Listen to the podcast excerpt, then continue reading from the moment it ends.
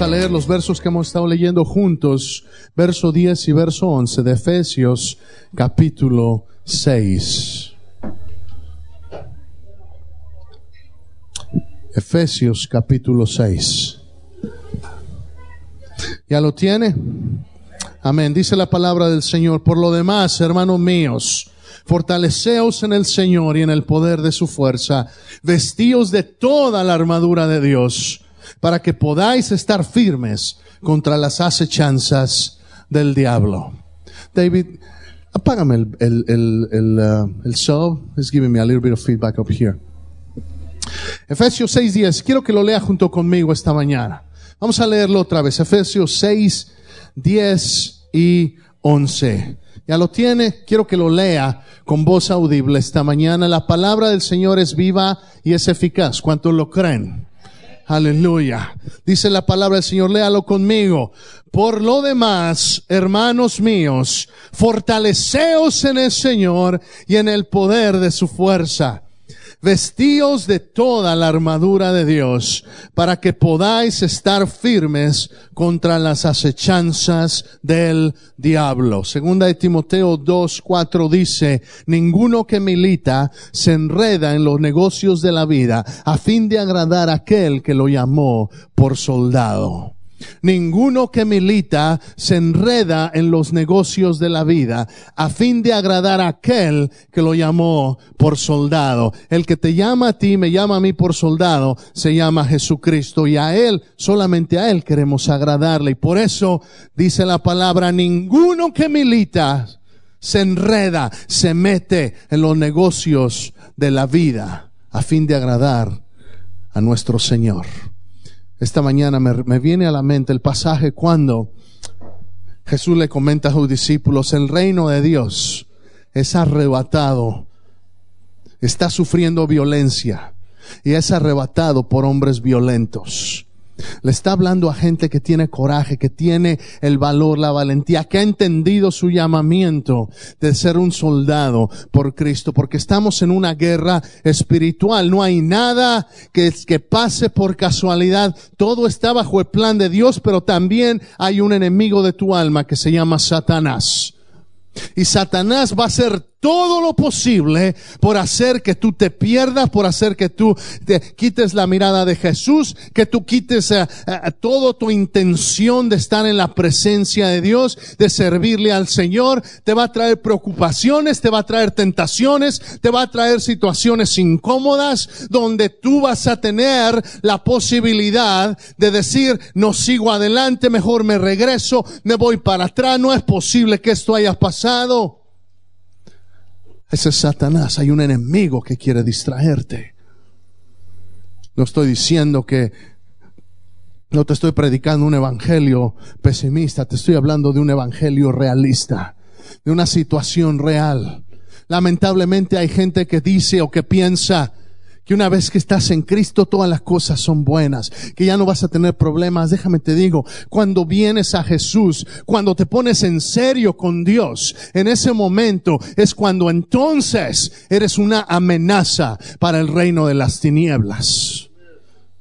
Mientras estás indecidido, indeciso, mientras estás tibio, estoy pero no estoy, Mientras no sirvas comprometido al Señor, mientras no te entregues de lleno, no nada más el domingo, sino todos los días, no eres una amenaza para el enemigo y además eres presa fácil para caer. Y el ciclo del cristiano inmaduro es el ciclo del, del, del, altar el cual viene el domingo, se entrega, hay una convicción y Dios restaura. ¿Cuántos damos gracias a Dios que Dios restaura?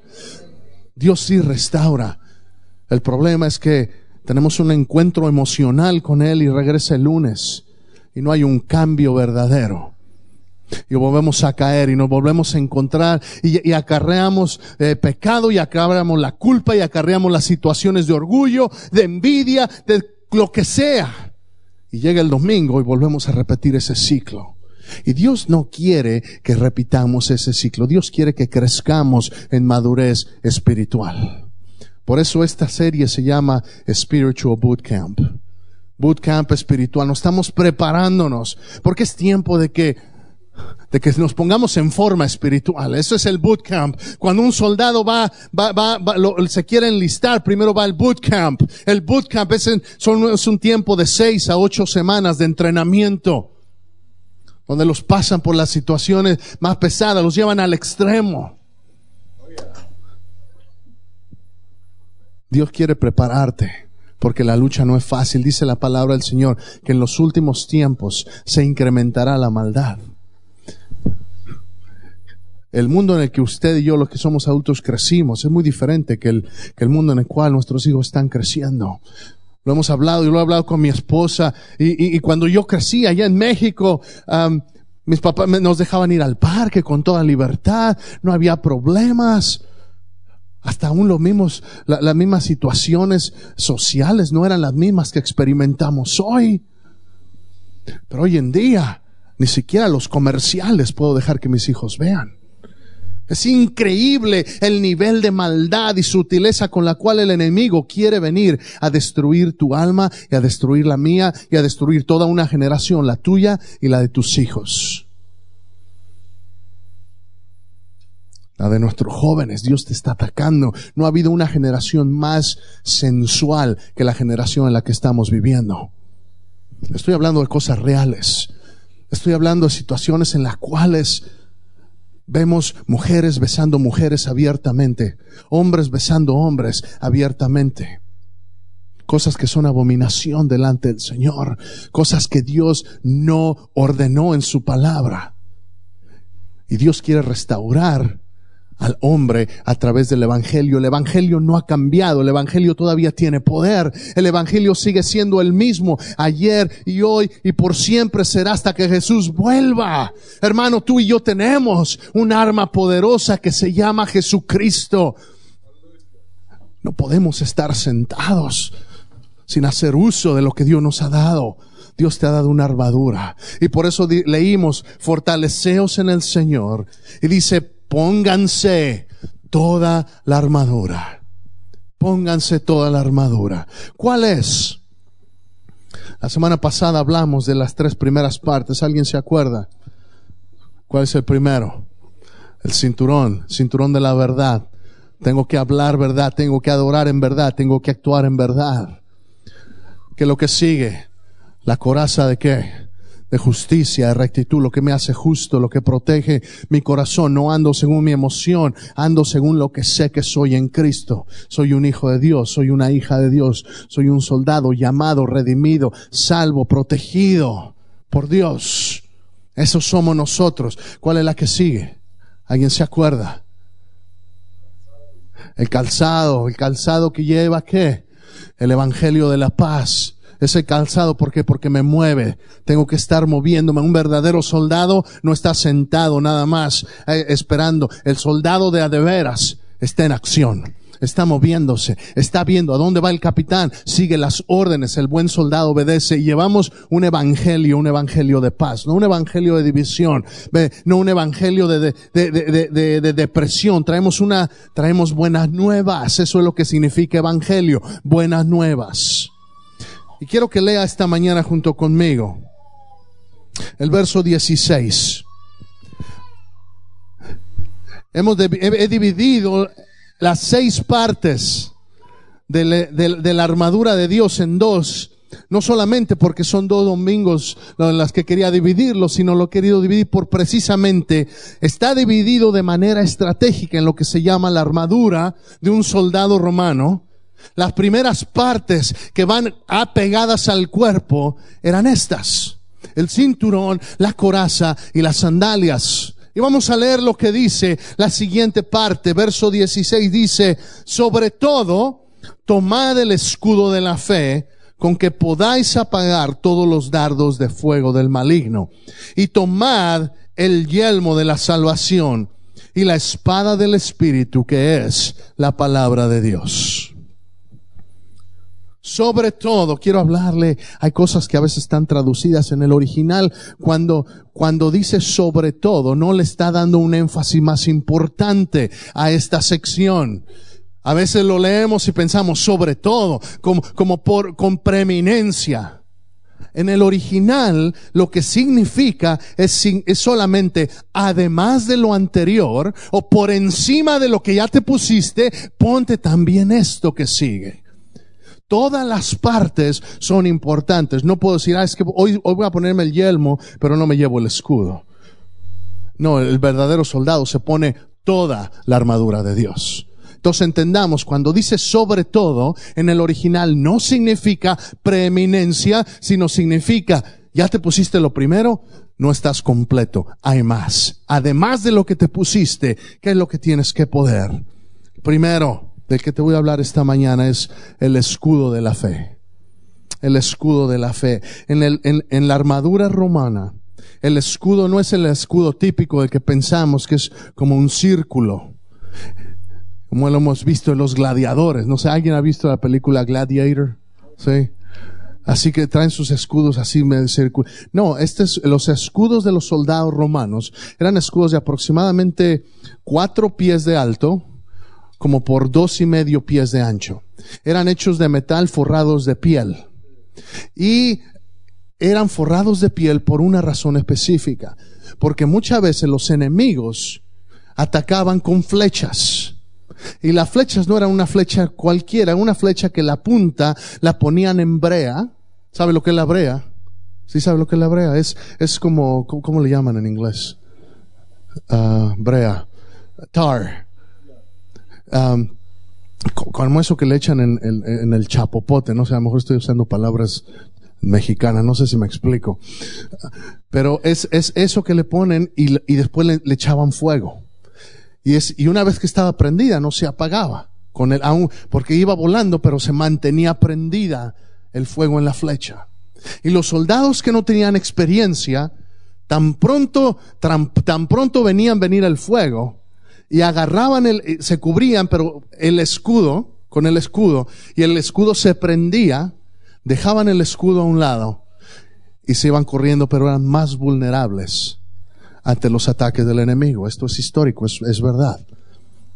Pero el, el, el, soldado que ya tenía experiencia sabía que agarraba su escudo y lo mojaba en agua antes de, de que comenzara la, el ataque. Una vez, una vez mojada, la piel absorbía toda esa humedad y, y, y se cubría. Y aunque a lo mejor se prendía un poco, la piel consumía y no dejaba que se encendiara completamente el, el, escudo y pudiese resistir el ataque del enemigo. Cuando Pablo está usando esta figura ilustrativa, tomad el escudo de la fe, nos está diciendo con esto te proteges porque el enemigo, Satanás, te va a mandar flechas de fuego. Te va a mandar flechas que te consuman. Te va a mandar ataques que van a consumir tu vida. ¿Qué es la fe? ¿Qué es la fe, hermano? La fe, dice Hebreos 11:6, la fe es la certeza de lo que se espera, es la convicción de lo que no se ve. La fe es la certeza de lo que se espera. La convicción de lo que no se ve. Cuando digo yo creo en Dios, yo creo en la bondad de Dios, yo creo en el amor de Dios, yo creo en la misericordia de Dios, yo creo en la provisión de Dios. Estoy hablando de, de que creo no creo a lo mejor, como, como a veces lo usamos en español. Decimos, ¿va va a, venir, ¿va a venir aquel hermano? Ah, pues creo que sí. Creo que sí, a veces es, bueno, no estoy seguro. A lo mejor sí, a lo mejor no. No, cuando decimos creo con fe, es que creo porque espero que así va a ser, porque lo que Dios dice, Dios lo cumple. Porque lo que Él promete, Él lo hace. Y cuando tengo sus promesas, cuando tengo la fe de creer, de poner mi fe en Él. El problema es este, hermano. Hemos crecido y hemos crecido en experiencias en las cuales se nos hace pensar que a veces nuestra fe depende de mí mismo. ¿Cuántas veces no ha orado en medio de un dolor de cabeza o de una enfermedad de un hijo o un usted? Señor, sáname. Y no pasa nada. Y no, y no falta el pensamiento que llega y dice, pues es que no tiene suficiente fe para recibir. Es triste, pero hay gente, hay predicadores que lo, que, que culpan y ponen esa carga en la gente de decirles es que no tiene la fe suficiente para recibir la sanidad.